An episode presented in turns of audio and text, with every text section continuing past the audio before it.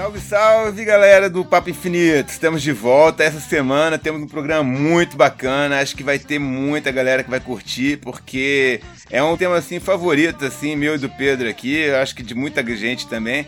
Hoje nós vamos falar de toda a filmografia do Quentin Tarantino. Que é pra botar fogo nesse podcast, né não, Pedro? Vamos lá, né? O cara tão adorado e tão odiado ao mesmo tempo, né? Na vibe é, de cinegrafia aí. E vamos trazer essa vibe tarantinesca aqui pro, pro Papo Infinito, porque é uma coisa totalmente nova. É uma coisa que é a gente fica muito entusiasmado de trazer, porque tem várias referências esse cara, várias referências assim, desde roteirísticas mesmo até referências de vibe como pessoa mesmo que impacta na, nas películas dele, né, Pablo? Não, com certeza. É um, é um diretor assim que desde o início da carreira dele, né, ele já chegou marcando, assim, ele, ele trouxe uma voz muito original que todo mundo queria copiar ali nos anos 90, gerou uma, uma série de filmes, assim, violentos pra caramba, de gangsters e de, e de crime, de tudo, esses filmes de vingança, que são os temas, assim, que ele trabalhava muito no início da carreira dele, né, então tem muito copycat, é. né, que a gente chama, assim, a galera que tentava ir nessa mesma vibe, assim, tudo mais, mas, cara, ninguém consegue essa voz assim do Tarantino, assim, do, dele tá assim numa situação assim que o pessoal tá ali discutindo Madonna, assim, que é um troço fala, velho, que papo é esse? Que, e é um papo super interessante, assim, que você vai entrando naquela história ele tá falando, bicho, esse cara é muito doido, velho. Esse cara é muito louco. ele adora os anos 70, velho. É assim, é o, é o é, acho que é a adolescência dele, eu não sei se é a infância, a adolescência do Tarantino, é. mas é, ele tem paixão, assim, o filme, toda a filmografia dele, assim, ele traz coisas assim do ano 70. Você pode ver isso, bicho. É, é tipo. Acho que é a época favorita dele, é, assim. anos 70 total. Mas me diz aí, Pedro, como é que você conheceu o trabalho do Quentin Tarantino, velho? Cara, é engraçado essa pergunta, Pablo, porque aí a gente já começa com a polêmica, né, talvez. Ah. Porque eu fui conhecer o Tarantino no, no, no Drink no Inferno, né? Sério? Que, por incrível que pareça, não é um filme que ele dirigiu, mas é um filme que ele produziu. Uhum. E, e, aí tem aquela cena emblemática lá dele, né? Bebendo champanhe ali do, da, do, pé da, do pé da Salma Hayek, né? Cena clássica. é um, um troço é. que a gente ainda vai comentar daqui uhum. pra frente. Mas é uma, é, uma, é uma marca dele, né? Isso aí. E aí eu conheci através dali. E depois, logo depois, pouco tempo depois, já vi Canja Aluguel primeiro e depois o Pulp Fiction. Entendi. Pra mim ali foram sacramentou para mim como, como fã dele aí. Até pelos outros motivos que a gente já já vai comentar também. Com certeza, com certeza. Pois então, velho, comigo foi diferente. É, é, eu eu conheci ele, velho, ali no auge assim da minha adolescência, assim, né? Tipo, tava ali com acho que com 13 anos, mais ou menos, que foi quando ele lançou Pulp Fiction, que eu lembro que fez um barulho danado no cinema, assim, foi em 1994, sabe? Uhum. Eu já tinha ouvido falar em Canja Aluguel, velho. Só que, claro, né, o pessoal hoje não tem noção. Assim, o pessoal mais novo, né? Mas naquela época, e ainda mais esses filmes que eram independentes, né? Era muito difícil chegar aqui no Brasil, assim e tal. Então o povo via assim, era fita pirata e, e era os bootleg da Asian vida. Times, né? É, Asian, Asian Times, né? Times né? velho. Aqui eu sou dinossauro mesmo, não tenho vergonha disso não. Falo mesmo. É, e, é. e eu sei que eu já tinha ouvido falar, né? Meus amigos já, já tinham até falado que tinham visto, que era um filme muito foda e tal, mas eu nunca tinha. Eu ia na locadora, procurava, nunca achava o tal do filme do Cães de Aluguel, né? E aí lançaram o Pulp Fiction, velho. E eu não podia ver no cinema porque era muito violento né? Então eu tinha que esperar chegar na videolocadora, que também é outro parto, né? Porque né, naquela época demorava é, para chegar o é, filme na locadora. Não é que nem hoje que três meses depois tá ali bonitinho para se alugar e tal. Não, velho, era um ano assim, de delay assim, na parada. É. é. Aí e eu fui ver o primeiro filme que eu vi do Tarantino, velho, foi o Pulp Fiction. Foi um troço que explodiu minha cabeça. Assim. Eu devia ter uns 14 anos. Eu falei, é. caralho, velho que que é isso? Esse cara manda muito bem. Engraçado você falar desses dois filmes, porque eles têm duas pegadas diferentes, mas muito parecidas ao mesmo tempo, né? Uhum. Porque realmente a, a, a, aquela time-lapse né, time -lapse de, de câmera é muito parecida. As referências do Pulp Fiction mais orientais é uma coisa que veio e marcou ele muito também, né? Uhum. Eu acho interessante.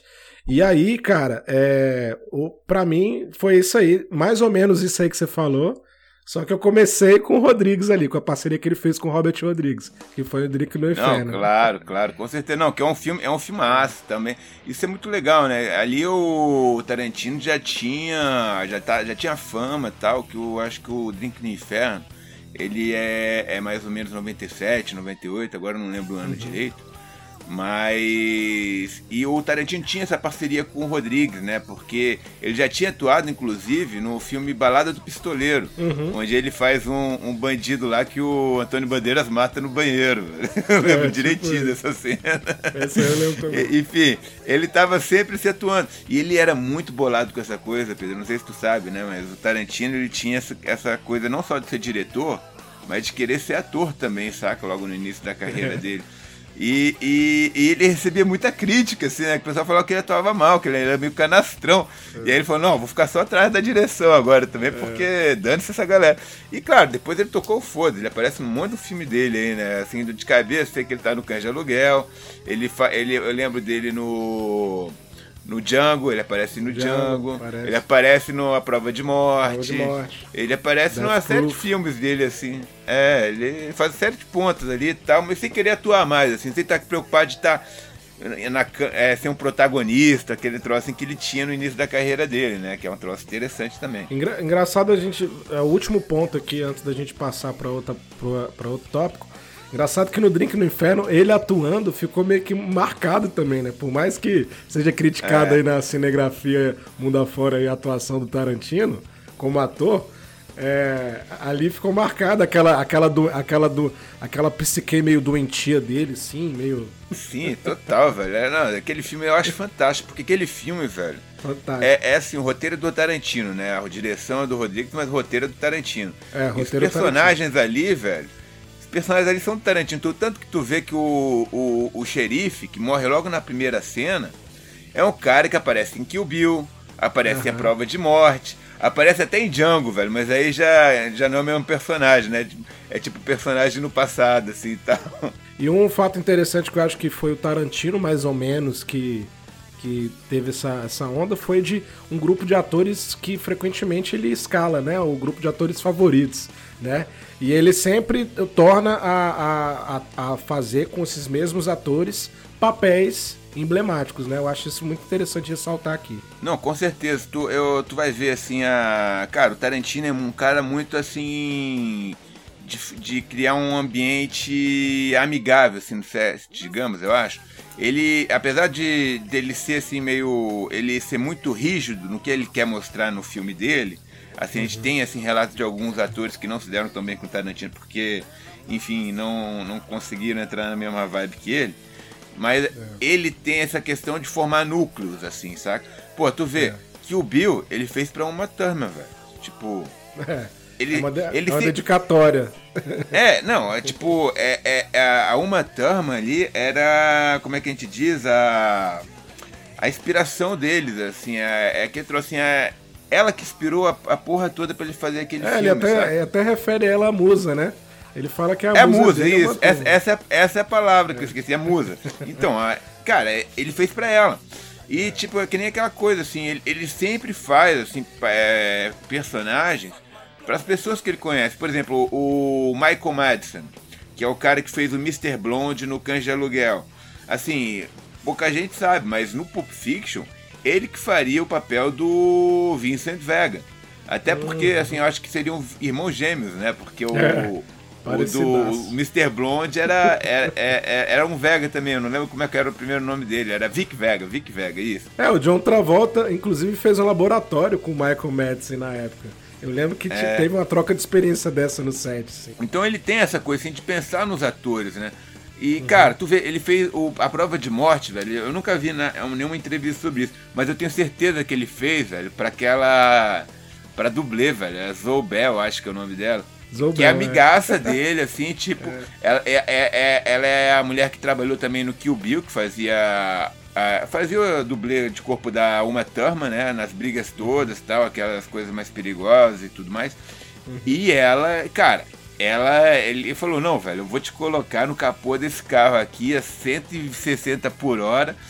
E, bicho, Lide e aí eu lembro. Eu, eu vi, eu vi uma entrevista dela, assim, né? Que o Tarantino, o Tarantino tem essas coisas, né? Que falam, não, vê essa cena aqui, o que, que você achou? Não, tá maravilhoso, pô, olha, olha que demais, que cena foda. Não, mas o que, que tá faltando nessa cena aqui? Ah, não sei, assim, eu tô ali no carro e tal, pá. Ah, meu rosto, é porque a, a, ela é dublê, ela tá tão acostumada a se esconder, né? Tipo, da, da câmera, que já é natural pra ela, assim. Então, eles tiveram que regravar pra aparecer o rosto da mulher, assim, tipo, não, é, é você que tá ali. curiosas aí, ó. Histórias é... curiosas aí. vamos começar, vamos começar propriamente, assim, o, o vamos. Vamos, vamos, vamos falar um pouco do, de quem, quem era o Tarantino antes de ser o Tarantino, né? Porque eu acho que isso é interessante, assim, também, que, assim, a, a gente sabe porque a gente é fã, a gente conhece um pouco da história dele, mas tem muita gente que não sabe, né? O Tarantino, ele começou como balconista de videolocadoras. Tipo, ele era aquele nerd mesmo assim, que ficava atrás ali do, do, do balcão recomendando filme pra galera e sabia tudo de cinema. Ele já era um cara assim, velho, super antenado na coisa toda, né? E aí, velho, nessa época assim, ele falou: não, velho, eu quero entrar pra indústria cinematográfica, botou isso na cabeça dele e tal. E começou a escrever os roteiros, né? E ele escrevia, velho, isso é um detalhe interessante ele gostava de escrever os roteiros à mão, não gostava de escrever no computador, porque ele falava que a caneta dele era a antena que ele tinha com Deus para poder sabe, se, se inspirar na parada. E, e isso, enfim, são detalhes assim do, do, do, do, personagem, né, criado assim, que é, que é interessante e tal. E que ele, ele fez assim o primeiro que ele que, o primeiro roteiro que ele conseguiu vender, ele queria dirigir também, né? Foi o True Romance, que foi o Amor a Queima-roupa, que foi um filme dirigido pelo Tony Scott com Christian Slater. E a, a menina eu não lembro quem é agora. Era que fazia Alabama, enfim.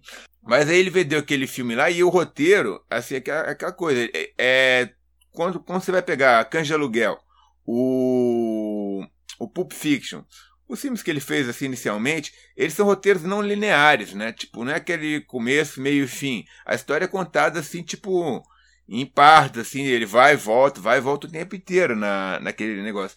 E o Tony Scott pegou e fez um filme linear, pegou o roteiro dele e colocou em tempo uhum. linear. E assim, o, o, o Tarantino adora o, o Amor a Queima-Roupa, assim e tal. Do jeito que foi feito, mas ele falou, eu não filmaria dessa forma, mas ficou bacana, saca e tal. E claro, né, o diretor fez as mudanças ali de estúdio, por exemplo. O personagem principal, que acho que era o Clarence, que era assim um cara que se tu vai pegar era o Tarantino jovem, assim, sabe? Que, era, que, o, que o escritor coloca na história, mas que é ele, assim, você reconhece que uhum. é o. É o, é, o, é o autor, sabe? então, apesar de. No, no, no, roteiro original, esse personagem morria no final. E no, no filme, não. No filme, ele continua vivo e tal. Depois, ele fez o roteiro de Assassinos por Natureza, que acabou sendo gravado pelo Oliver Stone. Oliver Stone. E esse eu ouvi falar que o Tarantino odiou a versão que o Oliver Stone fez do filme, saca? Ele não curtiu de jeito nenhum mesmo. Porque achou que ficou uma, uma pegada muito videoclipe, que não era bem isso que ele estava imaginando. Enfim, é. ele queria dirigir esse filme, né, velho? Ele não tinha grana, ele não tinha a capacidade, assim, o nome ainda, né? O Oliver Stone pegou, velho. Já foi um grande diretor também, né? É, você falou um negócio chave aí, muito, muito vibe clipe de MTV, né? Com aqueles takes rápidos assim né? Meio de, de, de, pegando, fazendo luz e sombra e tal, meio no é. ar, tentando passar aquela. E por causa da época também, né? Vamos lembrar que a, MTV tava estourando, né? Nessa sim, época aí sim, do Assassinos pela Natureza. Inclusive é bom, é bom lembrar que nesse filme tem uma atuação do Robert Downey Jr. como repórter lá. Né? É, exatamente. É, então é, é uma, é uma, atuação até interessante, né, cara? É um filmaço mesmo. E é um filmaço, Woody Harrelson, a Juliette Lewis, assim, tipo, os dois no auge da fama ali, é. fazendo esse, esse casal Bonnie e Clyde, matando geral é, pelos Estados Unidos ali. Velho, é, e esse troço de mostrar a violência assim, muito gráfica, muito pesada e tal. Enfim, é, é, já era a pegada do Tarantino toda, né? E aí ele teve a ideia de fazer cães de aluguel. Porque ele falou, não, porque cães de aluguel vai se passar só num, num cenário, assim, tipo, o filme todo, a, o principal é todo num cenário, só que é um galpão. É. Enfim, eu, eu consigo gravar no galpão. eu consigo fazer a narrativa toda no galpão, né? E aí, velho, vem a história mais divertida, Pedro. Eu não sei se é lenda, eu não sei se, se é, é real, mas que ele conseguiu dinheiro para fazer esse filme, velho. Foram 20 mil dólares que ele conseguiu. Uhum. Num, num concurso de personificação do Elvis, que ele ganhou. Caramba, velho. Isso eu não sabia, não. É curiosidade Exatamente. Aí com essa. Assim, eu, isso, eu, isso eu ouvi numa entrevista assim, de um amigo dele contando. Então, é uhum. é claro, pode ter um pouco de lenda na parada, assim, não sei das coisas. É. E aí ele conseguiu o Har Harvey Keitel pra fazer o principal, né? Que é um, era um autor foda, assim e tal. E foi juntando uma, uma galera que não era muito conhecida, assim, naquela época, assim, saca? Tanto que assim, o Michael Madison, que é o que faz o Mr. Blonde, que era o psicopata lá, que faz a dancinha, que é troço todo, ele era um dos caras mais famosos ali também, porque ele tinha feito uns seriados na TV, enfim. Uhum. Mas também não era um cara assim, tipo, mega famoso. E ele falou, porra, não, ele, ele, quando ele leu o roteiro, ele ficou meio. Ele ficou meio. Que, que ele viu no roteiro quem matava ele era o Tim Roth, que era um ninguém naquela época, sabe? Ele falou: não, se fosse o Harvey Keitel que me matava, tudo bem, mas pô, o Tim Roth, é, quem é Tim é. Roth, sabe? É engraçado que ali, ali, ali é o embrião de vários atores, né? E, cara, mas pra tu ver como o negócio assim era tipo. Era. Era amador na época, porque. E era isso, eles não tinham dinheiro. O Tarantino falou: não, é o seguinte, não tem figurino. O figurino é tipo todo mundo de preto, terno preto, sapato preto, camisa branca social, e a gente vai arranjar uma gravata para vocês. O que ele deu foi a gravata, o resto, os atores tiveram uhum. que vir. Com, a, uhum. com, as roupas deles, sabe? Aquelas roupas que a gente vê em cena são dos atores, velho. Não tinha figurino. Uhum. Então o pessoal trouxe de casa e tal. Tanto que, que fala assim que o Steve Buscemi não tinha uma calça social, então ele usou uma calça jeans preta, né? Sabe? É, Tem várias mas coisas isso, assim. É isso que traz a magia, né, cara, do, do é, filme. Assim. com certeza. Não, é um filme genial, assim, que se tu vê hoje, velho, eu, eu, eu vou confessar que eu, que eu até reassisti esse final de semana o Cães de Aluguel e o Pulp Fiction. Falei, não, vamos falar de, de Tarantino, então tem que, velho, tem que tem ver que pelo ver. menos os dois filmes inicial para dar uma, uma animada. E é engraçado, você falou lá atrás sobre a questão do roteiro, né, da, daquela aquela linha natural que a maioria dos roteiros leva e que o Tarantino gosta de quebrar isso, é justamente isso que eu sinto vendo os filmes do Tarantino, né? É de você se ver lá com eles, parece que você tá na, do lado ouvindo aquele, aquele, aquele discurso, aquela fala, e aí de repente você sai da sala, já é outro, outro esquema que não tem nada a ver, né? Então essa descontinuidade é proposital, né, cara? Então é, ele, quer, ele quer mostrar para o público que é possível aproximar realmente a fala. E eu acho que é por isso que parte, passa a impressão de que não é tão linear assim, né? Não, o que eu acho é o seguinte, velho. É... A magia do, dos roteiros do, do Tarantino, na minha opinião, é que eles são muito verdadeiros. São muito, assim, verdadeiros no sentido de serem os personagens são muito humanos, né, velho? Aqui, então, assim, eles estão ali, assim, num, num, num bate-papo, e me, às vezes uns bate-papo que não tem um objetivo certo, eles só estão batendo papo, saca? Uhum. É aquele troço assim, eles, ah, então, é, por exemplo, vai pegar o, o começo de Pulp Fiction ali com o personagem do de Outra Volta e do Samuel, Samuel Jackson. Indo matar uma galera. Cara, eles, você não sabe que eles estão indo matar uma galera, você não sabe quem eles são. Você só sabe que o cara, assim, tipo, acabou de chegar de Amsterdã e eles estão falando ali bobagem e tal. É. Falando borracha, assim, para falar, velho, passando o tempo, saca? E aí, e cara, e é isso que é genial, velho, porque assim, tu é. vai vendo a amizade dos caras e você vai se sentindo amigo deles. Pô, esses, esses caras são gente boa e tal. E quando eles chegam, tocam o teu, tu fala, caralho, velho, eu não sou mais amigo desses caras, não, velho. É, exatamente. Ele faz essa coisa de você aproximar da fala, aproximar, aproximar, aproximar, para dar uma quebra bem no meio, né? Eu só lembro é. da cena lá que o. Que ele tá o Vincent Vega lá com o personagem Samuel Jackson, que agora eu não tô lembrando o nome, me desculpe. Tem um cara atrás e a arma tá, é. tá apontada ali. De repente, os caras conversando. Não, então, tu vai passar lá, minha mulher e tal, e de repente passa num buraco a arma dispara, entendeu? Cara, é muito engraçado, velho. Que aí tu vê, olha pra trás, tá a, a janela tudo do vermelho, carro. Só o sangue. Tudo vermelho, só o cérebro esparramado. Tipo, uma quebra total, assim, na, na narrativa ali, né, cara? Não, total, velho. Não, é pra mim, velho, é... Pulp Fiction, velho. Pulp Fiction foi um filme que... É que trouxe. Eu assisti isso quando eu tinha 14 anos. E, cara, foi um filme que explodiu minha cabeça, assim, realmente. Assim, foi um, um troço que eu falei, falei, cara, que, que que eu acabei de ver, sabe? Eu assisti o filme e falei, velho, o que que eu acabei de ver? Aqui que era é. tanta coisa, era tantas histórias interligadas, entrelaçadas e tanta informação interessante que tipo você não consegue. É um filme assim, velho, que apesar de, de ter vários momentos que a gente diria que são parados, você não consegue se desligar do que está acontecendo na tela, assim, sabe? Você não porque os, os diálogos, velho, que é, é, essa é a magia do Tarantino. Os diálogos velho, são, são muito meticulosos, são muito. É, meticuloso mesmo. Cara, é um troço que te, que te arrasta, assim. Quando você vê, você fala, caralho, velho, que, que, que genial, sabe? Que genial. E nessa parte da gente falar o que gosta, né? Eu gosto bastante, eu acho que você também, Pablo. E os ouvintes aí que, que são acostumados com Tarantino também deve ser. A ambientação que ele faz, né? Nos filmes dele. Então ele é um cara muito pautado ali na, na questão do cenário o do, de horizonte, né? Ele pega, ele fa se, faz, se quer fazer um cenário estadunidense raiz, ele faz. Né? No Kill Bill, por exemplo, tem um cenário mais Tóquio ali, Yakuza japonesa, ele faz também, com todas ele as faz, paletas né? de cores que tem a ver com aquela sistemática. Eu tive um papo com, com um camarada de audiovisual que ele falava justamente isso do Tarantino. O Tarantino Sim. e a equipe criativa dele, eles são muito meticulosos. Se são meticulosos Sim. no diálogo, eles são meticulosos também na, na no, no, plano sequência, né? Principalmente, né? É, o, o, esquema que eu acho assim é o seguinte, velho. É que o Tarantino, velho, é um. É um é assim, os americanos chamam de gênio. Eu prefiro, assim, um, uma, uma expressão francesa, que é o enfant terrible.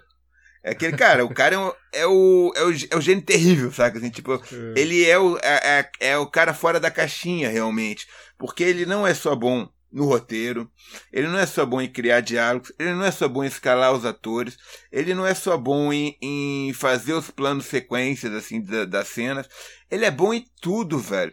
É, cara, até um troço que eu acho um troço em que o Tarantino assim é excelente e você como músico deve concordar comigo, é trilha sonora, bicho. Trilha sonora, ele, des, essencial. Ele desenterra umas músicas e coloca as músicas numa situação que, cara, você sempre vai passar a, a, a depois que você vê um filme de Tarantino, tem muitas músicas que você passa a associar com aquele filme específico. Cara, Pulp Fiction tem. É, é, é isso é, é, muito claro, assim, aquela, aquela, aquele início lá, velho quando quando você tem o Tim Roth com a, com a namoradinha dele lá no, no restaurante, falando, pô, Heavy Barbecue, this is a robbery e tal, sabe? E já uhum. começa aquela música assim, velho, tipo, agora eu não lembro quem, qual é a, a, música.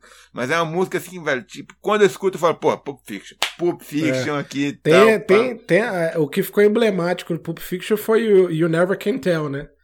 Que foi, não, que foi realmente várias, o Chuck Berry, mas é por causa da dança, né? Do, do Vincent Vega. Sim, né? sim. Do John Travolta com uma turma.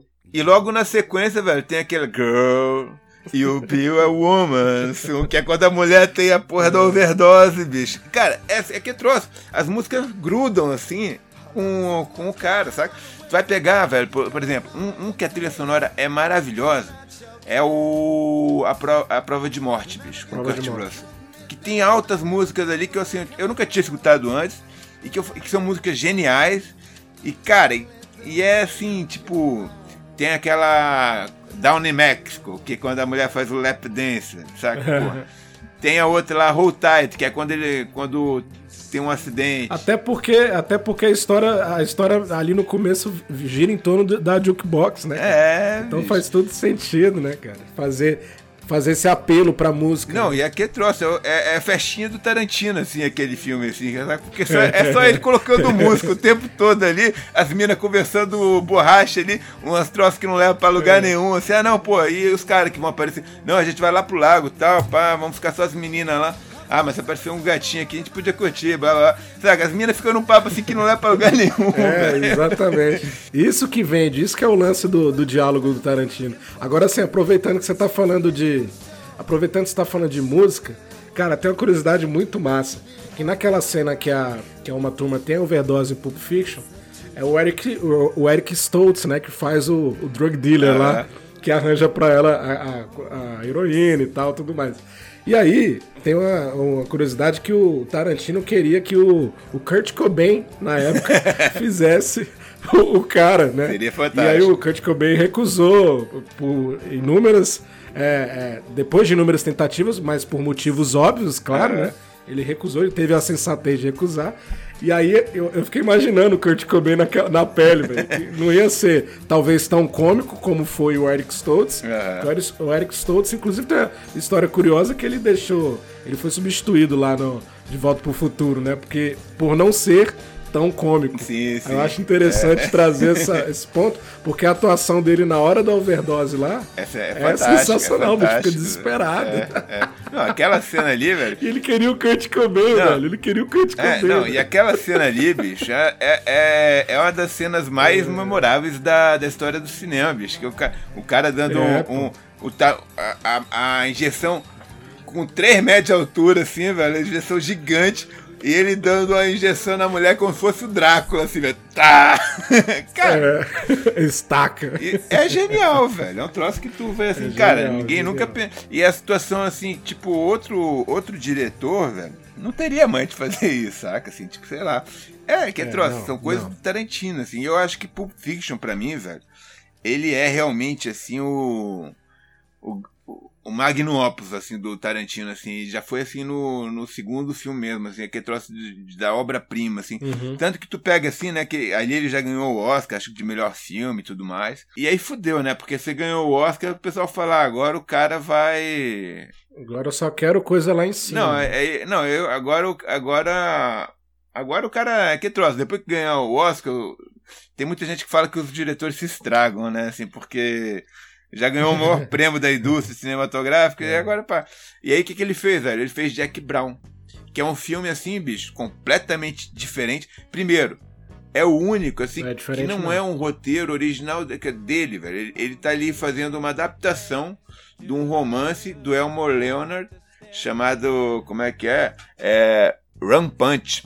E é um, é um filme, assim, que é muito bacana, assim, tipo, se você consegue entrar na vibe, mas é um filme pra gente mais velho, assim, pra gente mais madura. Não tem a, assinatura tarantinesca de dinamo assim, né? Não tem aquela violência, assim, tipo, tão exacerbada. Tem violência, mas ela não é exacerbada, assim, não é aquele troço, assim, tipo, litros de sangue correndo na tela, assim, como tem no Django, como tem na, no Kill Bill, como tem no Pulp Fiction como tem no de Aluguel, saca? É um troço bem contido ali. É, ele é, é uma historinha ali bacana e tal.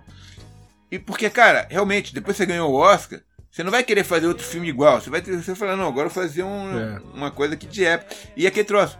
E, e vem aqui, Pedro, naquele hora falar que ele faz o filme para as pessoas que ele conhece. É um filme que ele fez para Pan Greer, velho, que era uma, uma atriz negra dos anos 70, que ele, que ele via e tal.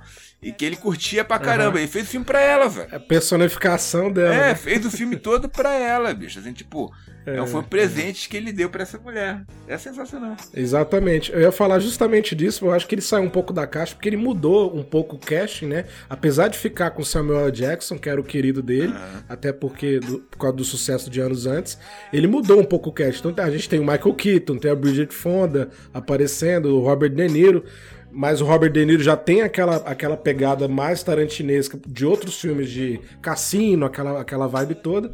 E, cara, eu acho interessante que foi logo depois, né? Você falou da timeline aí dos anos 90 do Tarantino. Uhum. Foi depois do Pulp Fiction, que você já Exato. falou. Tamo indo na ordem, velho. Tamo indo na ordem. Falamos Cães de Aluguel, falamos Pulp Fiction, agora estamos Jack Brown. É, pois é, mas aí foi depois do Pulp Fiction, depois do Drink no Inferno, que ele participou. E aí foi aquele rebuliço com aquela cena emblemática lá. E, e, e com a parceria com o Robert Rodrigues.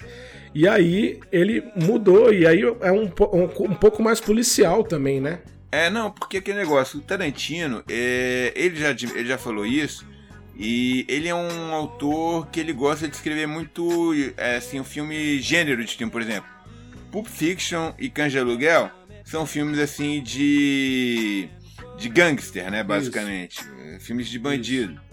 Aí você pega Jack Brown, velho. Jack Brown é, é Black Exploitation, é. saca? Que, enfim, é uma homenagem a esses filmes de, de negros fortes, né, e tal. É aquela coisa assim, bem, bem anos 70 também. Porque eu também tenho uma historinha bacana dessa que eu, que eu vi em umas entrevistas aí. que o Tarantino falava que quando ele era jovem, assim, né, adolescente e tal, a mãe dele namorava muito homens negros. Uhum. E os caras, para fazerem a fita com o filho, levavam ele no cinema. Só que o que, que, que, que os, os caras iam levar ele pra ver? Eu ia levar ver filme assim de Hollywood? Não, velho. Ia levar pra ver o filme Black, Black Exploitation, é, velho. E o Tarantino. É, vibe, vibe Motown total, né? É, bicho, é, total.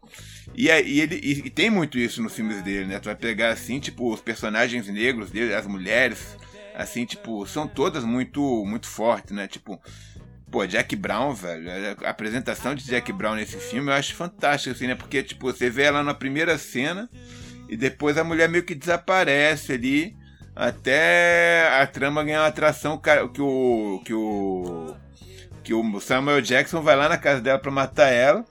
E ela reverte a situação, né? é, né? Tipo, é, não, negão, você não vai matar, não. É. Você vai escutar aqui porque a gente vai fazer negócio agora aqui. Tipo, tô, vamos, vamos organizar esse, esse, esse bordel aqui. É. é sensacional, sabe? Assim, tipo, você já vê ali. E, e assim, falando assim nesse negócio de gênero, aí, pá, ele vai fazer uma homenagem pro, pros filmes de Kung Fu com Kill Bill. Kill Bill, que é um, que é um troço que ele adora. É, é cinema oriental também. A gente, ele ama isso de paixão. Você pode ver assim que no próprio Fiction já tem essa, essa dica lá quando o cara, o Butch, né, que é o personagem do, do, do Bruce, Bruce saca aquela espada é. lá no naquele inferninho lá, velho. Não, não é à toa que ele trouxe o grande David Carradine também, que já era reconhecido pelas, pelos filmes de Kung Fu. Não era um Exato. Bruce Lee, mas era um cara que era pau a pau ali, na questão de tanto contemporâneo ao Bruce Lee quanto de experiência com filmes de, de artes marciais. E, pô, David Carradine na pele do Bill, cara. É sensacional, né? é, né? Aquele é, cara ele vende, é, não, ele vende uma, ele coloca ali uma marra que é, eu acho que é é incomparável. Qualquer filme do do próprio Tarantino, acho que eu é. nunca vi. É, isso é muito bacana assim, porque tu vê isso no Jack Brown, que ele pega lá aquele Robert Foster que faz o o agente de, de fiança lá da galera e tal, que faz a parceria ali com a Jack Brown. Uhum. E, cara, esse, esse camarada, ele fazia um, um, um seriado assim de televisão, não sei quando, acho que na década de 70 também. E ele tava num ostracismo, assim, ele não conseguia pegar mais nada é, assim, de trabalho, saca? E, e, e, tanto que assim, eu ouvi uma entrevista dele, assim, que o Tarantino falou, não, eu quero que você faça personagem aqui pra mim e tal, porque ele é meio detetive, você fazia muito detetive, só que é um detetive diferente, assim, do que você fazia. Porque o Tarantino tem isso, ele gosta de pegar um, um, um ator que fazia determinado papel e dar meio que uma invertida naquilo ali para dar uma, uma originalidade pro personagem, né? Uhum. E o, o Robert Foster falou, ele foi muito franco assim com o Tarantino, falou, cara, é, desculpa, mas eu acho que o estúdio não vai deixar você me contratar para um filme desse, saca? Porque, tipo, eu não sou ninguém. E o Tarantino, não, eu contrato quem eu quiser. Pode deixar que eu tenho bala na agulha é, aqui. Tipo, eu quero que você seja o personagem, você vai ser o personagem, né, saca? É, é. ele é foda desse jeito, velho. Tipo, porque é isso, velho. As coisas que ele consegue fazer, muitos diretores não conseguem. Todo mundo quer trabalhar com ele na indústria ali, saca? É, é. Então, quando tá. É, é eu vi assim algumas entrevistas de atores, aí o pessoal fala, cara, assim, tipo, você quando vê assim que tá lá o. O QT, né? O QT assim, do Tarantino, assim, no celular, nego, por favor, que seja um papel, por favor, que seja um papel, que seja um papel, pá. Aí Tarantino, não, não, não, quero que você leia aqui um negócio pra mim. Ele fala, porra, deu certo, velho, pá. É, tipo Todos isso. eles, velho, falam isso, saca? Ele é tipo padrinho mesmo, virou o grande chefão ali. Pablo, então, aí ele fez isso também com Christopher Waltz, né, cara? Que é o autor austríaco e também que foi mais ou menos lançado nos Estados Unidos por causa do Tarantino, digamos assim, né? E aí ele era um ator muito ali da Europa também, tá nos Bastardos Inglórios, né? Fez o Django também, um papel emblemático ali, principalmente por causa das falas. E, cara, é, todo ator quer, quer trabalhar com ele, né, bicho? Impressionante isso, né? Sim, não. Não, com certeza. Bastardos Inglórios, velho, eu acho que o, o Tarantino não faria sem esse ator, né? Porque o Christopher Waltz, além dele ser muito bom ator, ele é um poliglota, né? Ele fala o, o inglês Francês, perfeitamente, é, inglês. ele fala francês perfeitamente, ele fala alemão, alemão perfeitamente, ele fala italiano, velho. Ele fala quatro línguas nesse filme, bicho, saca? E todas com a perfeição, assim, que tu é, fala, caramba, é. velho, esse cara é foda. A escola desse cara foi sensacional. O, o, o Tarantino foi muito feliz nesse casting aí, velho. Esse, né, esse ator aí, velho, quem descobriu, só, é... eu não, quer dizer, eu não sei se foi quem descobriu, mas é um filme que eu acho que é anterior ao Bastardo Inglório, que eu acho sensacional e recomendo para geral. É chamado Deus da Carnificina, que é um filme de drama assim e tal.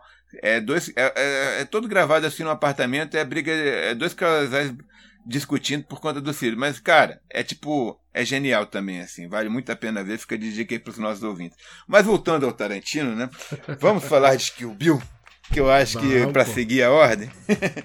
então, bicho, Kill Bill. O que, que você achou de Kill Bill, Pedro? Esse já foi um filme que todo mundo viu no cinema, né? Assim, não é. tem problema e tal. Quer dizer, todo mundo, nós dois aqui, né? Os nossos ouvintes, eu não sei, deve, pode ter uma galera mais nova. É, eu, já, eu acho que eu já assisti pelo menos umas, umas 30 vezes esse filme.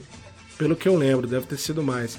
Mas, cara, é, eu acho que emblemático no sentido daquela coisa que eu te falei, da ambientação, principalmente, né? De ser uma, um filme focado na personagem da, da Uma Turma, de ser uma, um tributo a ela, inclusive, sim, sim. é né, categórico. e, e, cara, ser um filme de espadachim, né, velho? Já tinha passado já essa vibe, que era a vibe dos anos 70 ali do Bruce Lee, se a gente for resgatar. E ele faz uma série de homenagens a, aos grandes cineastas dele, né, que são referência para ele. Então, eu acho que o Pulp Fiction tem essa, esse valor pro, pro indústria cinematográfica muito maior do que a gente imagina, né, cara? Não, com certeza. Esse filme eu acho genial, assim. Eu acho que, cara, é, é um filme que o Tarantino, assim, tá bem mais solto, assim, porque aquele troço, assim, ele. Eu acho que ele já tava assim falando, cara, não, você vai fazer fama. Eu já sou um cara famoso, já. Todo mundo já quer trabalhar comigo, sabe? Então eu posso fazer o que eu quiser. Então, assim, é um filme que ele se solta, assim, porque tu vê, ele tanto que é, um, ele, é o único filme que ele dividiu em duas partes, porque ele queria fazer uma, umas, migas, umas brigas mega elaboradas para realmente fazer aquela homenagem bem feita ao cinema assim oriental, né? E, e ele meteu assim umas, uhum. umas, passagens assim até em, em mangá, velho. Tem uma parte lá que ele vai contar a história de uma personagem. Mangá não, né? Anime. Mangá é quadrinho. Anime que é o desenho animado. E é, é todo desenho animado ali, um desenho com todo todo rachurado, cheio das coisas. Então, cara, saca, ele, ele tem essa coisa também muito interessante, assim, de, de testar as coisas diferentes no mesmo filme, né? Enfim. Ele, além de, da, da linguagem não linear, que, né, que também que o Bill também segue essa, essa premissa toda, Segue essa receita. Quase é. todos os filmes dele seguem a receita não linear. Assim, acho que um, o único assim, que não segue, assim, isso seria o Era Uma Vez em Hollywood e o Django também. O Django é bem... E o Bastardos Inglórios. O Bastardos Inglórios não tem muita, muito flashback também, não. É, ele é bem linear também. Apesar de também não, não ser uma é. história diferente e tal, não, não ser uma história quadradona. Mas ele gosta muito de testar o, o, formato, sabe, Pedro? Eu acho isso muito interessante. E ele tem uma linguagem muito de romance, assim, quando você vai pegar a coisa, assim, que eu acho que é isso que é a grande diferença dele também. É, ele dá essa carga de romance até pelo fator familiar que é muito na cara ali, né? Uhum. Por causa da filha, da personagem principal, tem todo aquele envolvimento com o Bill, né? Uhum. De Eros, aí a gente vai se perguntando e de repente o, o Tarantino vai mostrando, por não ser linear, ele vai mostrando as cenas que fazem explicar aquilo que a gente se pergunta o filme todo, né? Não, sim. A, a cena do casamento. E aí, um, uma coisa interessante que eu acho bom a gente cravar aqui pros ouvintes é que é um, um clássico do Western Spaghetti, né? É o do o Western Spaghetti barra samurai, né? Porque ele faz exatamente. Pega um romance mafioso, joga no oeste americano com referências da Yakuza, da, da samurais, e ele faz um negócio lindo, né, bicho? Sim, sim. E é claro que o Western é uma, é uma, outra grande fonte de inspiração do Tarantino. Basta ver uma vez em Hollywood pra tu ver o quanto que ele ama essa história. É. E é, como se não bastasse já ter o Django livre e o Oito Odiados, que, enfim.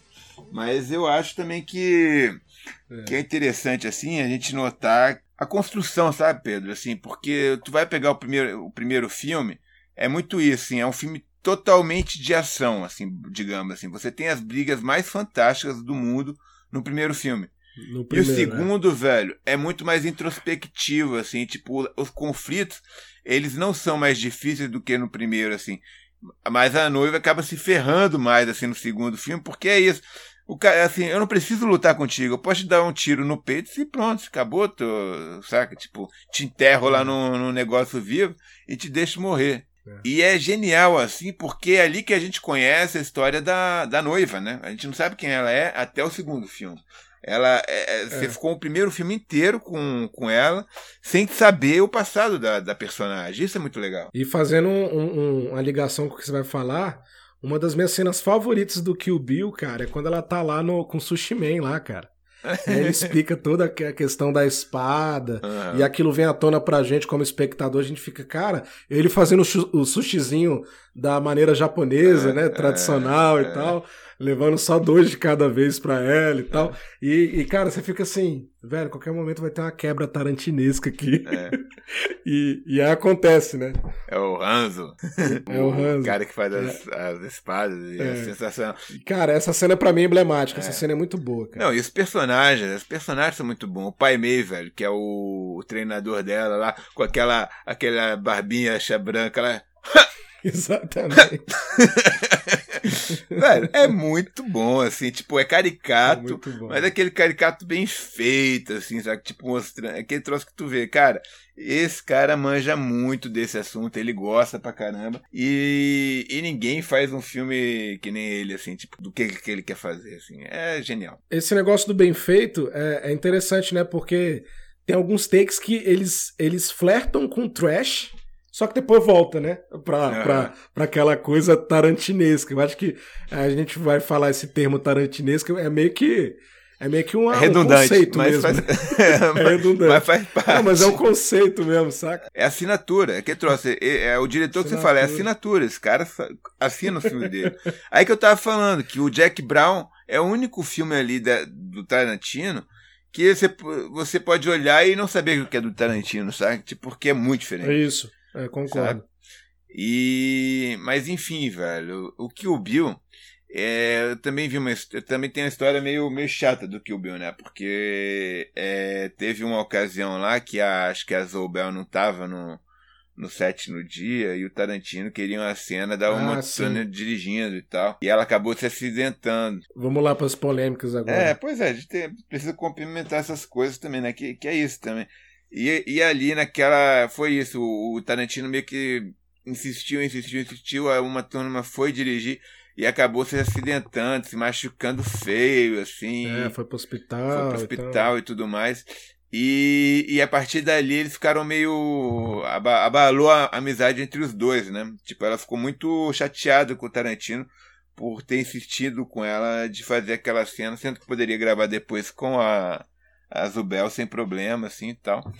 Mas enfim, são coisas do cinema, né, também, assim, tipo, necessário da gente falar. É, é importante falar de polêmica porque o Tarantino acaba sendo muito polêmico em algumas coisas que ele solta, que ele faz no set, né? Uhum. Principalmente por ser rígido e tal.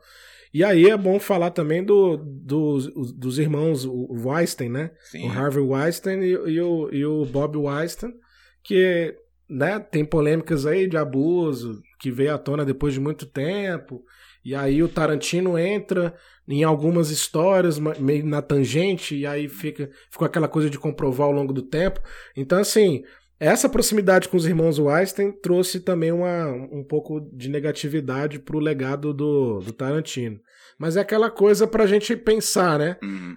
Como é que melhora a questão dos atores, das tratativas com eles no set. Uhum. Porque isso tá em voga hoje, né, Pablo? Eu acho que é importante trazer isso. Não, né? claro, com certeza. É essencial, na verdade. E mas é que trouxe, é importante explicar também a ligação que ele tem com com Tarantino, né? Porque o Harvey Weinstein, é, enfim, a companhia dele foram os caras que apostaram no Tarantino lá no começo, é. que financiaram todos Botaram os filmes grana, dele né? até o Oito Odiados. É. Foram todas com produção desse de, do, dos irmãos Wines. E aí veio à tona toda essa questão do da, do assédio que ele fazia às atrizes, né, que que estavam no filme e, e, tudo mais. E é que trouxe, né, o Tarantino, ele nunca disse sabia ou não o que estava rolando, né? Mas, assim, ele, ele ficou muito sentido com essa história toda, porque ele era muito amigo do, do tal do Harvey Weinstein, assim, ele...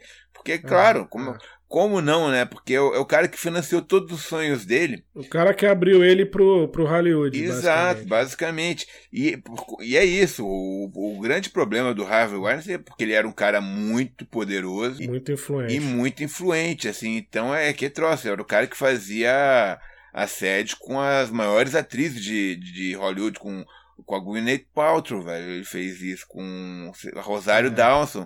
Saca? Tipo, tem várias, assim, a, a, fila de, de, de meninas que ele, tem, que ele abusou e ele tentou abusar no cinema é enorme, assim, né? Tipo, e várias também que, que não vieram falar a público o que aconteceu também, né? Tem isso. É, eu acho importante a gente desconstruir isso aí, porque você vê um cara que é importantíssimo no cenário, mas que fez besteira aí nos bastidores esse tempo todo, né? E aí, pelo menos, a gente tem esse legado do Tarantino aí que é inegável, mas algumas coisas têm que ser botados os pingos nos is, né? Claro, com certeza, a gente importante. poder continuar curtindo o cara e o legado é, dele aí que tá é. para acabar, inclusive, né? Não, tá para acabar no cinema, né, Pedro? Porque ele tá falando agora que vai é. virar autor de livro. Inclusive, é, vou até dar essa dica aqui para os nossos ouvintes.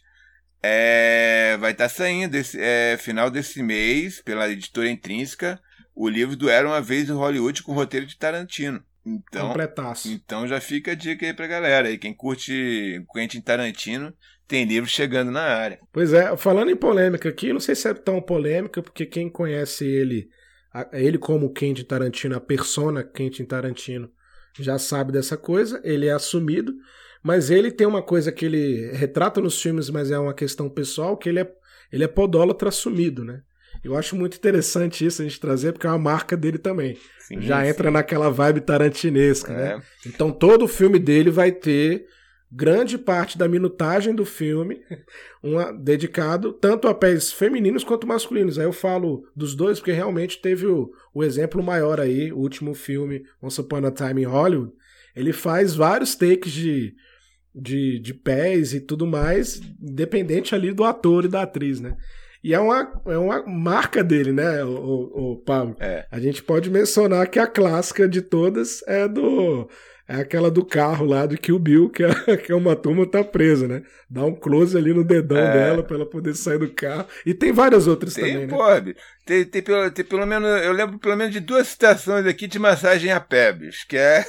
É, no... é massagem a pé tem que ter. Tem, bicho. Ele fala disso em Pulp Fiction e fala disso no A Prova de Morte também, velho.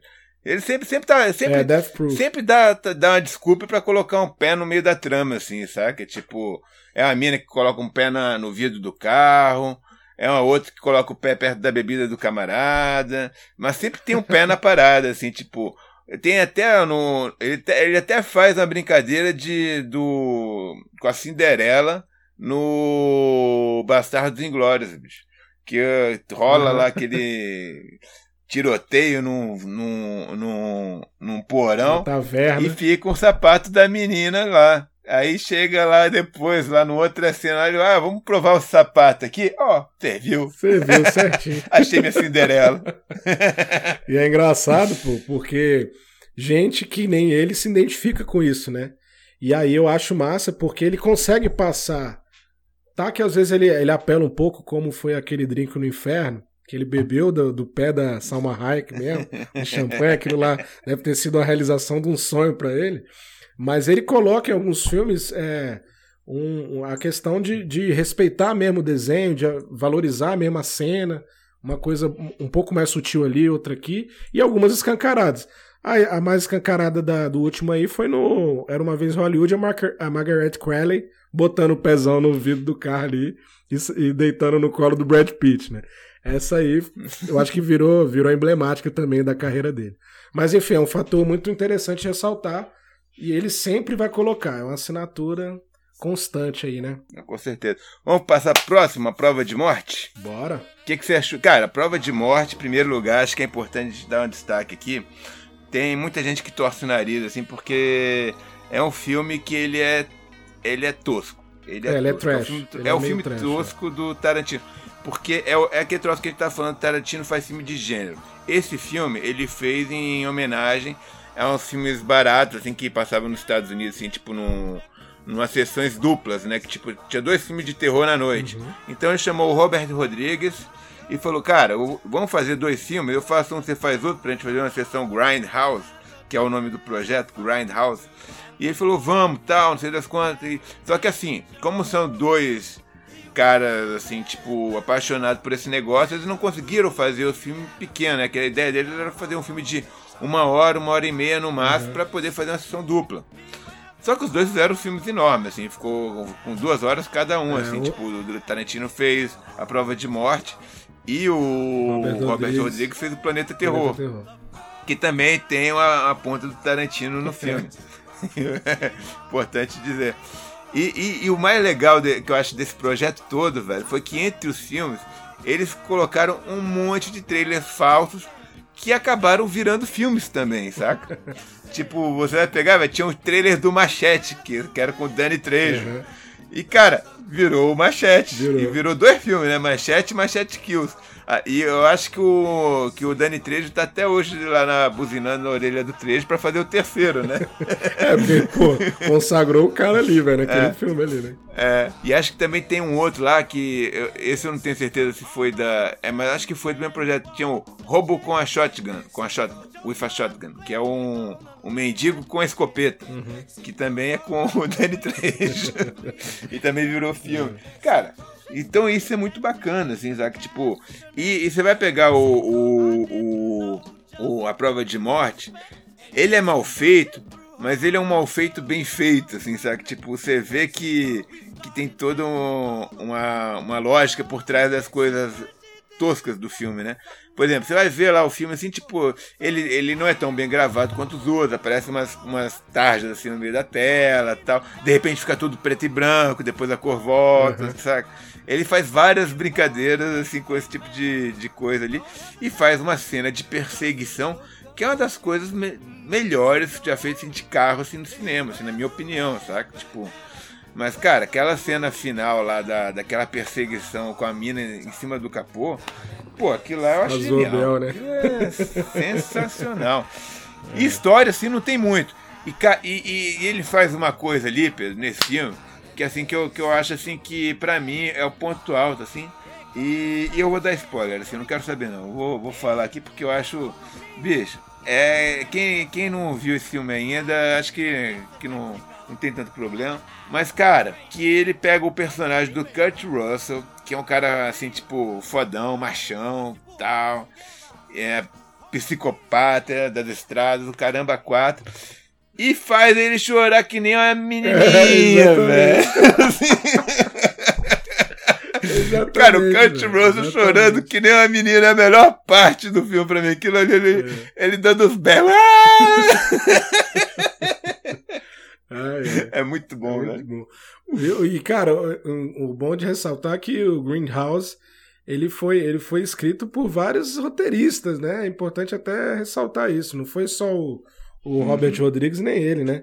Teve o Edgar Wright também. Não, assim, o, o, o, o, os trailerzinhos, assim, cada é. ele chamou, assim, tipo, vários diretores pra fazer. Teve o Eli Roth, é. o Eli Roth que, é. que faz participação até nos Bastardos Inglórios. Uhum. É um, virou um parceiro mais fixo dele.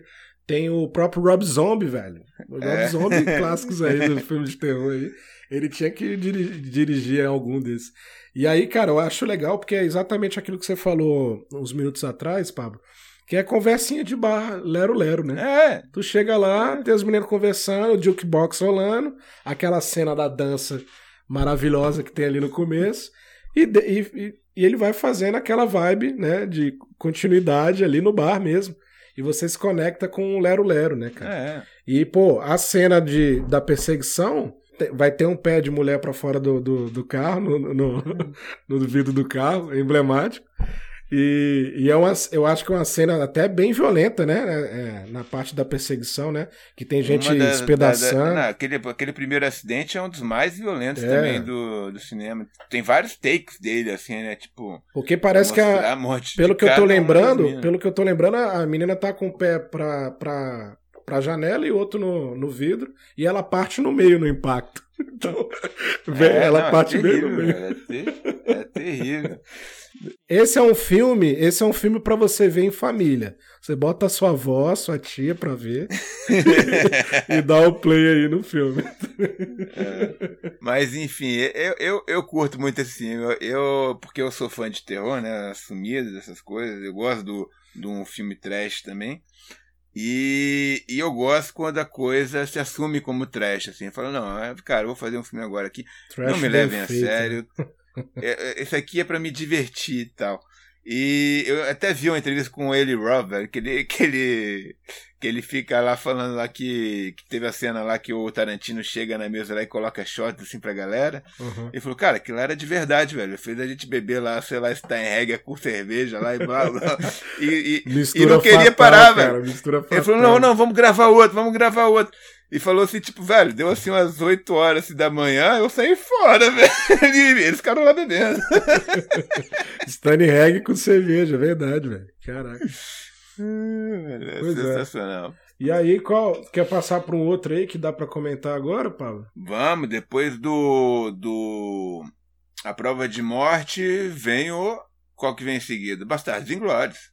Bastardos Inglórios. É o da sequência. É... Bastardos que é a, a, quando virou uma chavinha no. Eu acho assim, sabe, Pedro? Eu acho que ali é aquele negócio. Tarantino já falou, não, é, já me diverti pra caramba, quero ganhar prêmio de novo. Mas acho interessante Bastardo em Glória, o que é que trouxe, assim, é, entrando na, na, história do, do gênero. É o filme de guerra do Tarantino, em que a gente não vê quase nada de guerra. É. Isso é muito interessante. E é, e, e é um filme muito mais. Muito mais que acho que é a vibe que ele tá agora, de, assim, de literário, digamos assim, uhum. De ter um texto mais elaborado, assim, uhum. um troço, cara, que ele faz até um revisionismo história, histórico ali, né? É o primeiro filme que ele faz um revisionismo histórico, falando, não, aqui eu vou reescrever a história, você tá vendo no filme, uhum. não interessa o que, o que a história te conta, esse aqui é meu filme, meu filme tem um final diferente do que você sabe. é, e foi a, a estreia do Christopher Waltz com o Tarantino, né? É. E é um filme que se tu vai ver, é que trouxe assim, ele é. Eu acho que ele é mais falado em francês e, e, e, e alemão Não, do que, em inglês. inglês. É verdade. É uma curiosidade boa. Porque, também. tipo, tem assim, eu acho isso muito interessante, que ele falou, não, e eu, eu, lembro de uma entrevista que ele deu nessa época, assim, que ele falou, não, porque o pessoal acha que eu fa faço filme só pra mim. Não, velho, eu faço filme pro mundo inteiro. É. Tipo, você vai pegar meus filmes, sempre tem assim, tipo, um personagem falando da viagem ali que ele fez pra Amsterdã, uma, ou alguém comentando um, uma coisa ali numa outra língua tal, pá. Então ele tem essa coisa de misturar assim as culturas realmente assim. Né? É, e o casting tem tudo a ver, porque a gente já falou do Christopher Waltz, que é poliglota, fala quatro línguas, ele, ele pegou uma atriz lindíssima é, francesa, que é a Melanie Laurent, né? E tem ainda o Daniel Bru, que também é poliglota, né? O nosso querido Barão Zemo, eterno. É, tá lá no é. filme fazendo um papel bem bacana, inclusive.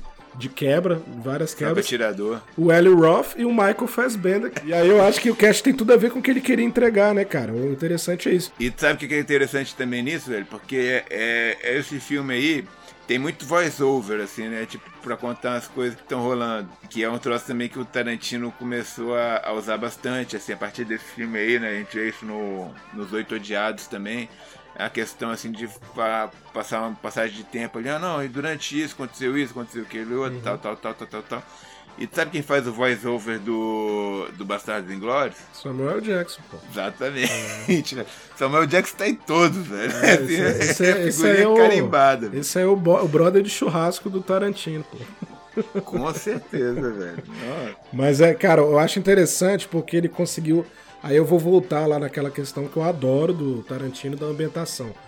Aquela filmagem do campo francês, o o Hans Landa lá, que é interpretado pelo Christopher Watts, chegando lá na casinha, né, falando com o pessoal, pedindo um copo de leite. Rapaz, essa cena você fica tenso, né? É porque quem é, conhece Tarantino é. sabe que a qualquer momento ali vai ter uma quebra brusca, né? E aí a gente fica torcendo para acontecer ali em qualquer momento e aquilo fixa você até o fim. Cara, a ambientação para mim foi perfeita. Do teatro também, né? Porque eles fazem muito bem essa parada. Não, é, é um filme fantástico também. É um dos meus favoritos do, do Tarantino, assim, também. E porque é um filme muito diferente também, né, Pedro? Assim, é, é, é isso que a gente fala assim, o Tarantino tem essa coisa dele não. Ele, ele, ele. Tá, você vê que tem a voz do Tarantino em todos os filmes dele, assim, saca? Assim, você reconhece o personagem tarantinesco. Ele já tem alguns tiques que quando você vai ver um filme do Tarantino, você espera, talvez, você reconhece quando é. aparece mas ele não não fica só fazendo o mesmo filme, assim, né? Tipo, é, que tem vários diretores que a gente vê que, tipo, sei lá, vai pegar. Tim, Tim Burton, eu ia falar agora. Falamos junto quase. É, né, velho? é a mesma coisa. O filme, todo filme é a mesma é coisa. Sempre, é, é, fica muito parecido as é. coisas, assim, tipo, e o Tarantino, assim, velho, beleza, tem, tem as coisas que você reconhece, mas, cara, ele sempre tenta fazer um troço diferenciado. É. Saca, assim, tipo, aí, aí nesse ele faz um revisionismo histórico, assim, que é polêmico pra caramba. Mas que é genial, né? Que é, tipo, aquele troço dá realmente. Cara, dá um final feliz pra um troço que foi horrível, que foi a Segunda Guerra Mundial, assim, né? Tipo, é, é. oferecer meio que um, um bálsamo, assim, pros espectadores daquela daquela onda pesadíssima que rolou ali naquela época. É. E ele faz isso de novo no Era uma vez em Hollywood que eu acho que é o defeito do Era uma vez Hollywood, já pulando um pouco aqui um, um A gente já pulou, já pulou um pouquinho enfim. também, voltou. É. Mas é que eu, por que que entrou assim, quando o Tarantino fala, ah, vou fazer um filme sobre Hollywood, fa fazer um filme que vai ter o o Charles Mason. Uhum. Aí tu fala, opa, calma aí, tá. Ah. Aí você lembra do do Bastardos Inglórios você meio que já mata o fim do filme, saca? É, é. mas, mas, enfim, é. né? não que seja um defeito. Tem razão. Mas assim, é uma coisa assim, tipo, não. não assim, para quem não, não espera, beleza. Mas para quem mas já pra quem sabe já é um da, entendido no assunto, da linha narrativa dele. Mata um pouco o final do filme. Mas, claro, ele faz isso de uma maneira que é sensacional. Mas voltando ao Bastardos Inglórios, que é a bola da vez. Estou me adiantando um pouco aqui, né? Mas enfim, de vez em quando a gente faz isso. Cara, é, é eu acho que realmente, assim, é, é, é isso, sabe? É um filme internacional, velho. É um filme que você tá ali e realmente você tem que ler a, as legendas, porque você não vai é, entender tudo. Não vai. Assim, tipo, francês, alemão. Não, e uma coisa, uma coisa que é legal, Pablo, que ele, ele foi na, na ferida mesmo é que nazista tem mais se, é que se fuder mesmo. E todo mundo comprou a ideia mesmo. É. Da galera nesse sentido. Porque é isso mesmo, cara. Hoje não tem mais justificativa pra esse tipo de coisa. E aí ele vai lá e, e coloca o tarantinesco fudendo nazista. Entendeu? Não, e lembrando Melhor que ainda. esse filme é, é ali de, de que? 2008? Acho que é por ali, não 2008. sei. 2008, 2009. É. Então, assim, é um pouco antes dessa onda de ultradireita que a gente vive hoje, assim, não era um troço batido como ficou, assim, agora, tal, pá. Enfim, ele estava ali é. realmente já vendo a coisa chegando, né? E, claro, naquela época a gente já tinha os sinais e tudo mais, mas ele é aquele troço, ele tá na, na crista da onda, ele é. sempre vai na crista da onda nessas coisas. E, enfim, depois. E aí, velho, depois disso começa a onda de faroeste dele, que eu acho bom, acho fantástico mas tenho minhas críticas. é, temos dois aí, né, inclusive, é, dessa. Começou com, o Django, com o Django Livre, né?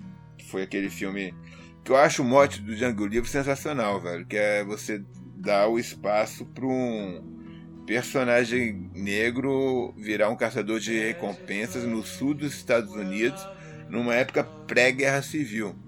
E aí, velho, você, é. tem que, você tem que admirar muito o trabalho do Tarantino, essa reconstrução histórica que ele faz, que eu acho que é, bem, é muito meticulosa, assim, quando você pega, assim, É, que olhar. faz parte da ambientação, né, que eu tinha é, falado. É, então. exato. Ele estuda, assim, o assunto, ou ele conhece muito também, né, ele é um cara muito culto e tal.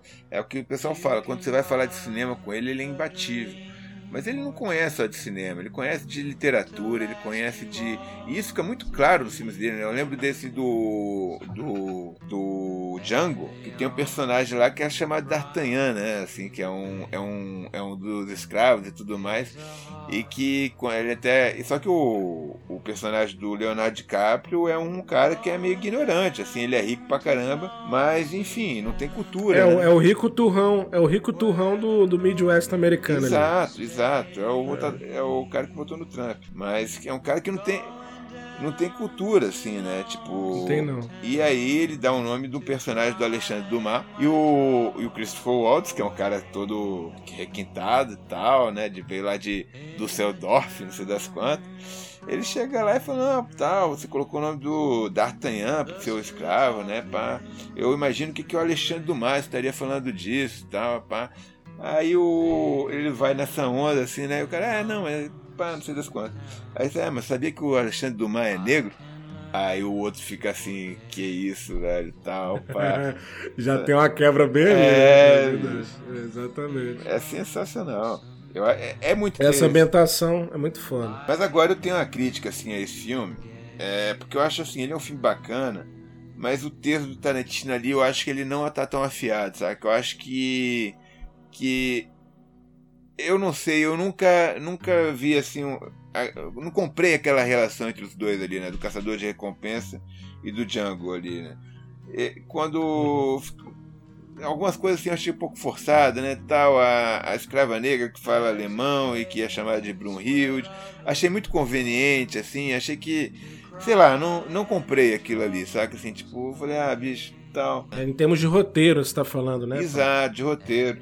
E, e, eu acho assim, porque eu acho que a última metade do filme, velho, ela é. É, é que trouxe, assim, ela é fraca, saca? Porque o filme chega ali a uma resolução, o problema se resolve mas assim, se resolve de uma maneira tosca pro, pros protagonistas, né? Então a coisa não pode terminar ali.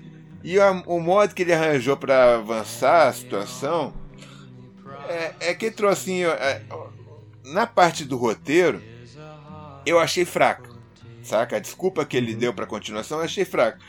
E ele justifica isso ali na, na cena seguinte, porque rola um tiroteio assim, um daqueles é. assim que fica marcado Termina. assim, do, assim, tipo um tiroteio tarantinesco com é. sangue, sangue voando sangue pra todo rolando. lado.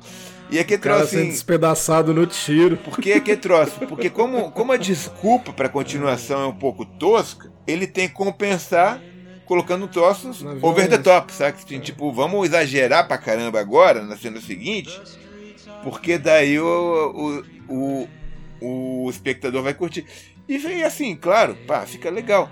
Mas aí isso torna toda a último, última parte do, do filme previsível, sabe? Que é um troço que até ali uhum. o filme não estava previsível. Mas a última, a último terço ele, ele é muito previsível, apesar de ser bacana. Assim, tipo, é, é que é troço. É legal, mas é um Tarantino menor, eu diria assim. É um é Tarantino em tom menor, na minha opinião. É, o que eu gostei desse filme aí, cara, foi a. Eu vou tornar a falar, foi a atuação da Kerry Washington, porque ela passou uma agonia que as mulheres negras daquela época passavam.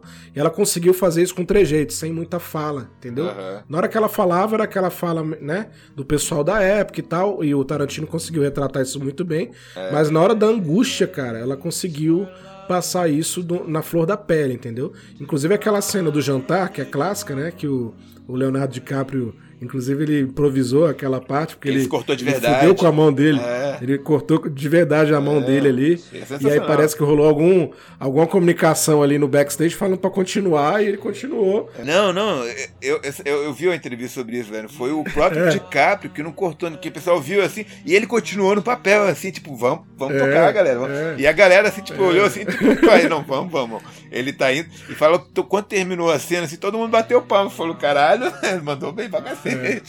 Aí teve essa cena do jantar que o Leonardo DiCaprio fez a, a, a, improvisação, que é emblemática. Cara, você vê a Carrie, velho, ela tá angustiada ao máximo.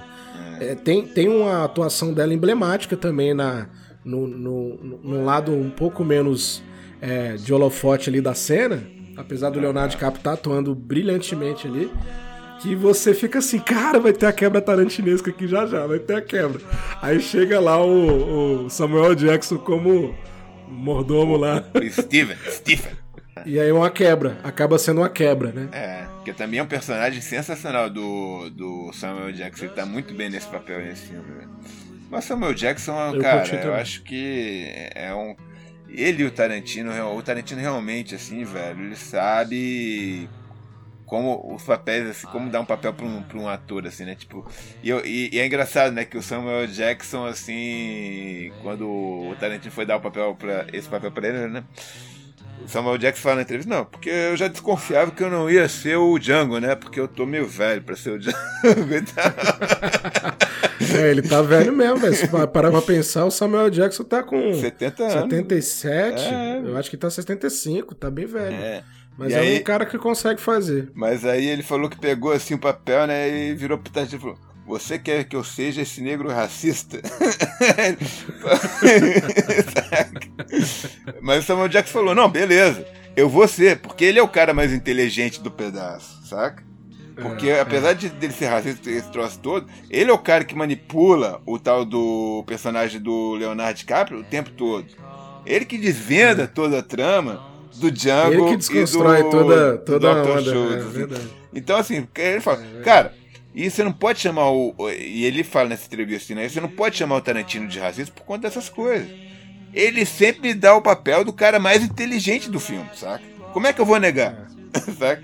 E você vai pegar os, os papéis realmente do, do Samuel Jackson, ele é sempre um cara bem esperto ali na parada. É, isso, isso transparece, né, nos, nos é. papéis é. e, e, de outros atores também, porque você vê, acabei de falar da Carrie, uhum. que fez uma mulher, uma mulher negra forte no filme, né? Uhum. E, que, que, aguentava Exato. o tranco ali e que transpareceu para os espectadores isso, cara. Isso é muito isso. legal.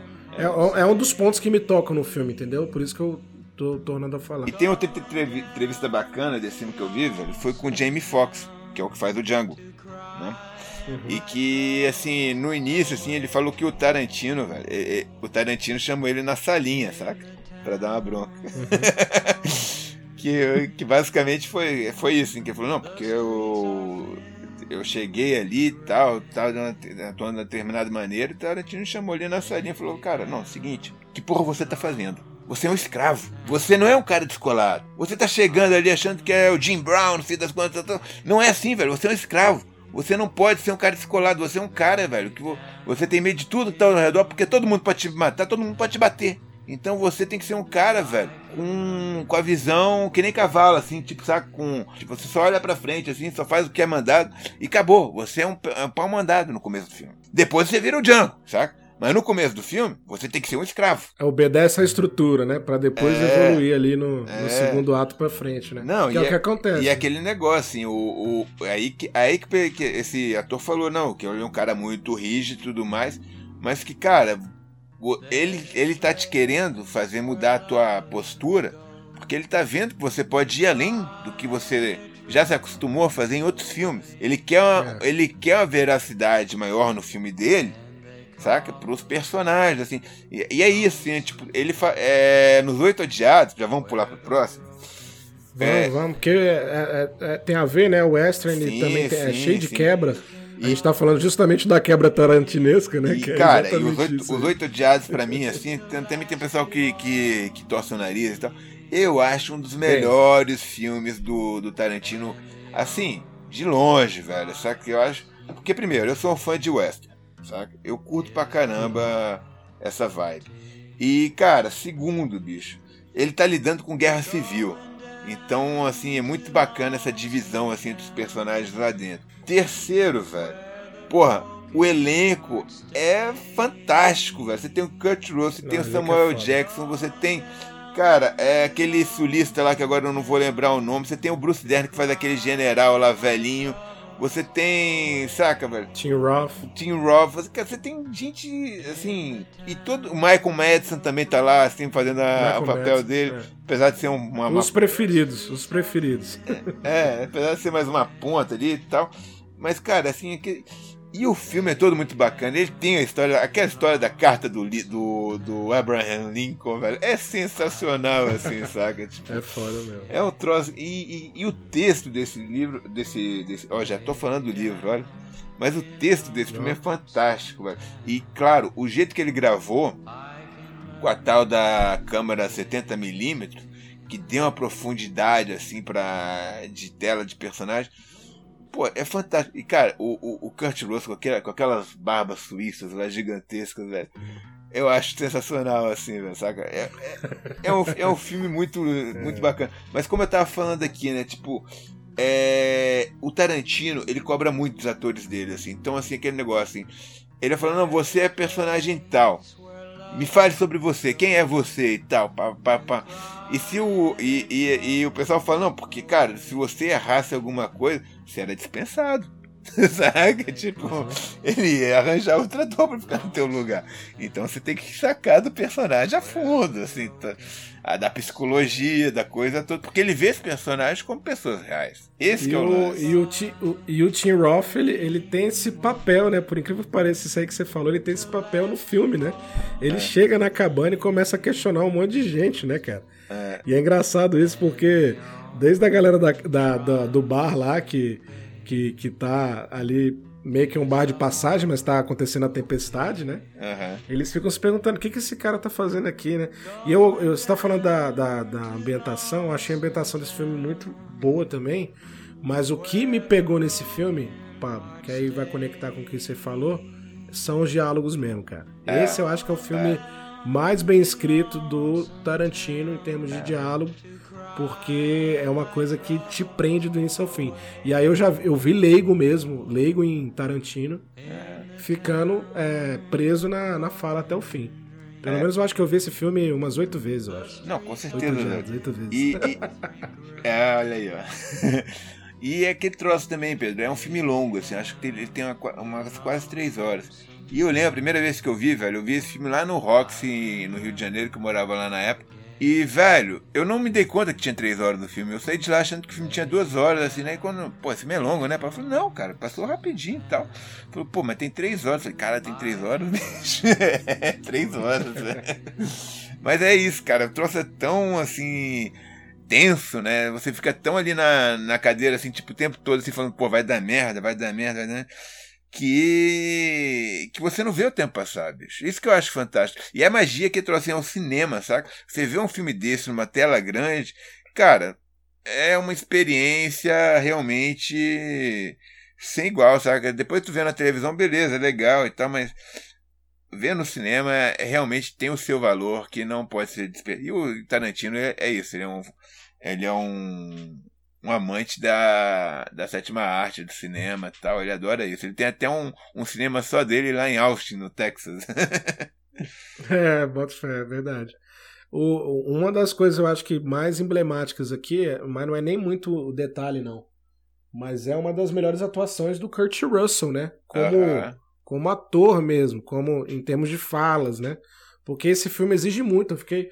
Quando eu vi o filme, eu lembro que eu fiquei assim, observando aquela interação que o Samuel Jackson tem com o Kurt Russell, né? Uhum. Eu fiquei imaginando, cara, esses caras devem ter estudado isso aqui, velho. Por mais que eles sejam fodas no que eles são, é. eles devem ter quebrado cabeça com isso aqui, porque esse filme aqui tá acima do normal, cara. É. Não tem. Não, com não certeza. Tem, não tem condição, não. E de novo, quem aparece nesse filme de novo aí, tipo, a, a nossa dublê favorita, né? A Zoubel faz uma pontinha é, ali no meio. tu vê, velho, porque é isso, ele sempre trabalha com as mesmas pessoas. Né? Mas falando nisso, é bom fa fazer isso porque você traz uma unicidade, né, pra tua equipe. Sim, então você sempre sim. vai trabalhar mais ou menos na mesma vibe, tanto de bastidor quanto de, de, de, set, né? Então Não, e as pessoas já se conhecem, já sabem como é que é, como é que eles lidam uma com as outras ali e tal. Deve ser um, um troço muito mais fácil, assim, do que sei lá, é, tá sempre tra... E aqui trouxe também, né? Falam que o Tarantino é um, é um diretor muito mão na massa, assim. Por exemplo, assim, tem uma coisa que acontece muito nesses filmes, assim, de Hollywood, que é que o diretor não tá no set quando tá rolando a cena, ele fica numa salinha separada, assim, geralmente, uhum. acompanhando de longe, uhum. né? E o Tarantino não, o Tarantino fica ali do lado do cameraman e tal, dirigindo a coisa toda ao vivo e a cores, né, digamos assim. Então acho que isso também é interessante de notar assim nesse, nesse comportamental do diretor, né? É, da ma maneira raiz, digamos, né? É, mas enfim, vamos pro Era uma vez na em Hollywood para fechar? Ah, eu adoro esse filme, cara. Esse filme eu inclusive eu vi com a minha mãe esses dias aí, ela apaixonou, não tinha visto ainda. Uhum. E eu gosto muito, apesar de também muita gente torcer o nariz por causa do final, por causa do da ambientação também, daquela mistura toda por causa do, do papel do Leonardo DiCaprio. É. Enfim, vamos eu, comentar sobre ele. Eu já vi muita gente reclamar desse filme, aqui não acontece nada, sabe? Tipo, eu falei, cara, Todo filme do é Tarantino é, é, assim, velho. Tu vai pegar assim, é, o filme do Tarantino. Eles estão sempre falando sobre borracha, velho. Sabe? Tipo, pô. É, é, é. todo filme dele é assim, aí tem a cena maneira ali, tal, tal, tal, tal. Mas geralmente a galera tá ali, tipo, tocando a vida, velho. E, cara, que atuação do DiCaprio, velho. Eu fiquei, eu, eu fiquei de cara, meu irmão. Porque, tipo assim, o desafio que naturalmente tem ali, depois de 15 minutos de filme, qualquer pessoa entende que ele tem que fazer vários papéis dentro do papel dele do filme. Isso é genial, entendeu? Você está lidando com uma estrela de cinema dentro do, da, do contexto de, de maior cinema, de contexto de riqueza de cinema, de, do boom cinematográfico que teve nos anos 60, e ambientado na principal cidade de cinema, cara. Então, tipo assim, o cara tinha que, que trazer as angústias que qualquer ator naquela época, no ápice de 30 anos que parecia que ele tinha na época, né, 30 e poucos, né, anos, que já uhum. passou por um período de filme e tava querendo se reconstruir, ele tinha que trazer essas angústias. E, bicho, a atuação dele foi fenomenal, velho. Eu acho que a maioria do, de, de, de, dos atores ali atuou bem. Não, com certeza. Eu acho que aqui trouxe também, né, a, a, a, coisa que, que você gosta muito de falar, da quebra do paradigma. Assim, você pega o personagem que é o Leonardo DiCaprio e o Brad Pitt, que, cara, são, assim, os dois rostos mais famosos de Hollywood, assim, tipo, de muito tempo, né, assim, digamos. De muito tempo. E você coloca os dois, velho, em dois personagens que não são exatamente gente boa, né? Porque os caras são grossos, são, são preconceituosos. É, são turrões. Tem, são turrões, tem o é. Brad Pitt, você não sabe se ele matou a mulher dele ou não. É um cara assim meio escroto, sabe? e, é, tem e, essas questões mesmo que vem à tona, e, cara. E, e, aquele tro... e até, até porque quando chega no final, você vê que os caras realmente são. não são flor que se cheire, sabe? É. é aquele troço, você não espera, assim, te quebra, te quebra aquele negócio na hora de falar caralho e tal, pá. Claro, é como eu tava dizendo já já citei, citei anteriormente, como a gente já tinha visto o, o Bastardos Inglórios antes do Era Uma Vez em Hollywood, e a gente tinha alguma ideia de que ia ter o Charles Mason ali no meio, ia ter a Sharon Tate, então a gente já, já meio que previu o final assim, falando, não, aqui o Tarantino vai dar uma de Bastardos Inglórios de novo, mas beleza. Isso é o de menos, é, assim, é. do filme. Eu acho, velho, que o, é, é, é, o bacana desse filme mesmo é essa reconstrução que ele faz do período, essa homenagem Isso, que é. ele faz para a indústria, é. velho. Porque que ele trouxe assim, ele, ele tá falando, eu vou fechar com 10 filmes. Eu já tenho 10 filmes no, no roteiro, porque que o Bill tem duas partes, né? É, mas a gente finge que não viu. então, Então, assim, é muito legal, sabe? Assim, ele, ele querer fazer um filme pra Hollywood, pra mostrar como é que é os bastidores de Hollywood, é, como é pra mostrar como é que é a vida de, uma, de um artista, assim, que as angústias que segue, assim, essa galera, assim, do... É. Cara, tu vê, ele adora dublê, né? Ele sempre coloca, assim, a história é, de dublê é. no filme dele. Ele tem lá o, o, a prova de morte lá com os dublês lá, e agora de novo aqui é. com o Brad Pitt, ele sempre coloca os dublês, né? É. Eu vou voltar pro lance da ambientação, que é sensacional, porque a ambientação também faz parte da, da reconstrução dos personagens. Cara, a Margaret Robbie como Sharon Tate, o, o Steve McQueen, velho, conseguiu pegar um ator que é a cara do Steve McQueen, velho. Eu fiquei de cara. E aí, por exemplo, claro que toda a, a, a parte lá do Charles Mason, né, do, do da dos questão dos, é, dos zips e tal, eles tinham que trazer também com aquela carga preconceituosa que existia na época. Então, o Rick Dalton, que é o, que é o Leonardo DiCaprio, ele tem esse preconceito enraizado, né? Tipo, tem a, a, várias horas ali que se ele vê um hippie na rua, é. ele é capaz de sair no tapa com o hippie, entendeu? É. Várias vezes ele xinga, enquanto né? o Cliff, é. é. enquanto o Cliff, que é o Brad Pitt, é aquele veião que ele é mais velho, parece ser mais velho ali que o personagem, né? Uhum. É, pelo menos de experiência ali naquela época. Ele é um cara que se dá bem com todo mundo, mas também é turrão, entendeu? Não, também mas... tem preconceito enraizado. Sim. E, e, e, mas, mas o lance ali, para mim, eu acho que bacana é justamente isso. É porque o, a gente tem o Rick Dalton, que é o, é o ator de Hollywood e tal, é, é cheio da grana e tudo mais. E a gente tem o Cliff, que é o pobretão, velho. Que pobretão, é o cara. Fica dependendo do Rick Dalton pra trabalhar, né? Tipo, tanto que fica de motorista dele, pra lá e pra cá, o tempo é. inteiro. É o multiuso dele. É, é. É o multiuso, né? Cara, precisa você vai lá em casa consertar a antena. Ah, não, beleza, vou lá, é, tipo, Exatamente. Tipo... Eu achei legal que eles conseguiram também reconstruir a alta cúpula, né? Porque você tem vários produtores de cinema que existiram na época e dentre eles o Roman Polanski. Sim, sim. Eles conseguiram caracterizar bem com a questão da mansão, das festas na, nas colinas de Hollywood, né? Então, pô, essa ambientação é fantástica. Só fazer um adendo aqui, porque eu esqueci de falar. Aquele filme que eu falei do Christopher Waltz, o Deus da Carnificina, o diretor uhum. é o Roman Polanski. Ah, bota fé. Pra você ver que o filme é bom. e que tá vivo ainda, né? O Romulo. É, tá, tá. tá. É, é, um autor muito polêmico, mas que, cara, muito tem uma filmo, filmografia também. Agora, esse é muito mais polêmico, né? Bem mais polêmico é, do que Tarantino. É, é, mas, assim, é, seria, um, seria um assunto para outro papo infinito. Hoje estamos falando de Tarantino. É. E aí, cara, o Once Upon a Time em Hollywood é, ele traz essa, essa coisa da ambientação muito mais forte que os outros, eu acho. Uhum. Acho que é por isso que é um dos meus favoritos.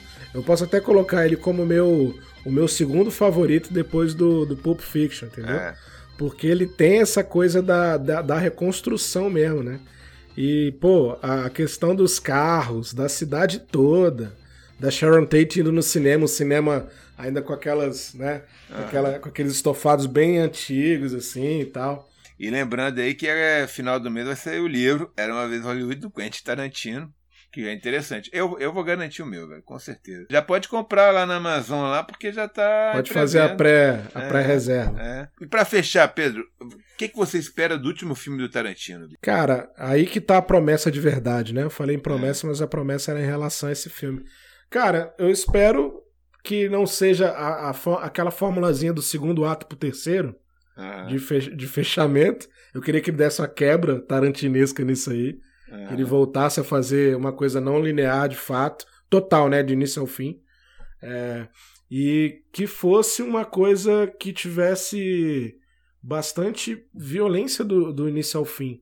Porque a gente vê, viu que era uma vez em Hollywood, ficou muito naquelas coisas mais escritas, a ambientação, a reconstrução, o, os Oito Odiados também. E eu não sei se ele vai querer seguir a mesma é, linha, né?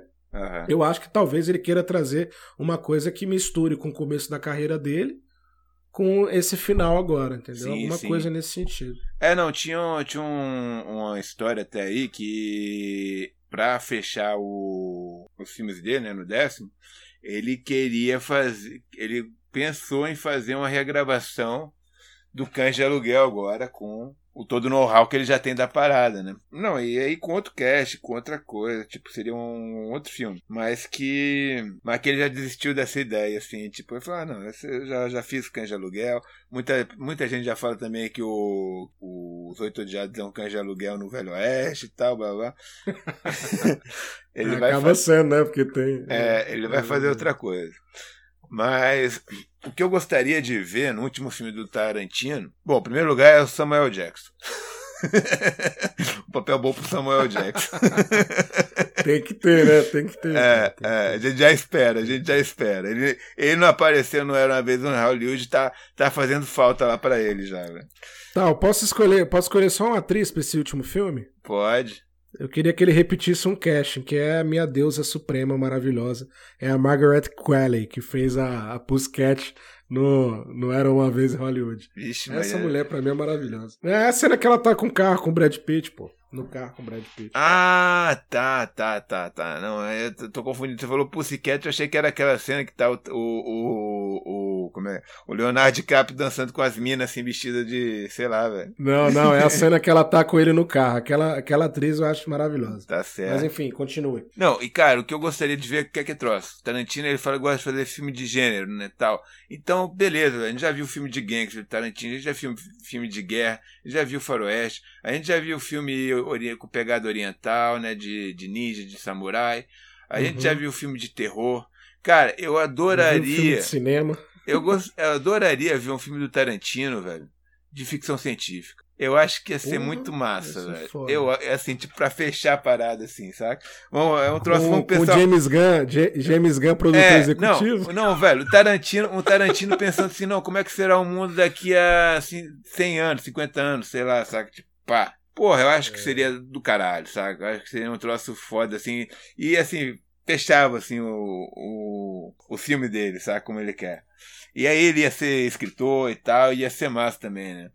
Mas, cara, para mim, eu acho que uma, uma ficção científica ali seria legal. Seria. Porque é um troço muito inesperado pro Tarantino. É, é mesmo. Se for parar pra pensar, uma coisa que ele, ele traria outra pegada para isso. Né? Exato, né? exato. Eu adoraria ver uma pegada é, tarantinesca numa ficção científica. É. E agora, só para finalizar aqui, tem uma teoria aí. Teoria não, aposta e, e também muita gente queria ver isso aí, não sei se você já ouviu, mas é do Tarantino fazer um ser diretor aí do motoqueiro fantasma aí, pô. acho, acho que não. A gente sabe que ele curte quadrinho. A gente sabe que ele curte quadrinho, porque ele sempre cita, né? Tem o grande diálogo do Bill Carradine no, no Kyobi sobre o super-homem, que é uma das coisas mais bonitas do cinema. Tem as citações que ele faz, por exemplo, do Quarteto Fantástico, no Canja Aluguel, que tem inclusive lá um, um, um, um pôster um pôster do Surfista Prateado na, no quarto do, do personagem lá do Tim Roth. E tinha conversa no início da carreira dele que ele queria fazer um filme do Luke Cage com Lawrence Fishburne, né, velho? Luke Cage com Lawrence Fishburne, caraca, isso ia ser... Esse ia ser Harlem total, né? Ia ser bom, velho, ia ser bom. É, mais esperado do que esse na época foi do o filme dos Irmãos Vega, né? Quer dizer, com Michael Madsen e com John Travolta, que nunca aconteceu. E era um projeto que ele queria muito fazer. Então, é. eu, eu, eu, eu, gostaria muito, velho, que o Tarantino lançasse essa história do, dos Irmãos Vegas em formato de livro, já que ele não fez no cinema, velho. Seria, seria é, muito bacana. Podia ser. Podia ser é. até meio ser graphic novel, assim, alguma coisa assim, né? É, não, pô. Agora graphic novel nem digo, não, velho. Livro mesmo, eu gosto de livro, literatura. Livro mesmo, né? É, e acho que o Tarantino Massa. ia nessa onda. Então é isso, né, galera? Eu acho que o programa mais longo do Papo Infinito, porque não, não, não tinha como a gente falar pouco sobre esse cara. E a gente agradece os ouvintes aí, porque esse assunto é muito especial entre eu aqui e o Pablo, porque a gente é, é fã mesmo desse cara. E não tinha como ser diferente, né, Pablo? Não tinha Com como certeza. ser diferente isso aí. É um, é, um, é um diretor que marcou muito minha vida, assim, minha formação como pessoa, digamos assim. Eu gosto muito. É. Então é isso aí. Siga a gente lá no Papo Infinito. A gente está no Instagram, Papo Underline Infinito. Temos e-mail também. Se quiserem interagir com a gente de uma maneira um pouco mais arcaica, mas estamos no direct também. E o nosso grupo do Telegram, né, Pablo? Com certeza. Estamos aí todos esses canais e no Spotify, no Anchor FM, na, na, plataforma de sua preferência. Sempre aqui presentes e com assuntos novos quase toda semana, né? Quando a gente, quando, quando a gente não consegue é, ter um, ter um intervalo aí de duas semanas e tal, tal, mas a gente vai levando. É, é isso aí. Mas é isso aí, galera. Agradeço os ouvintes aí. Até mais. Um grande abraço. time.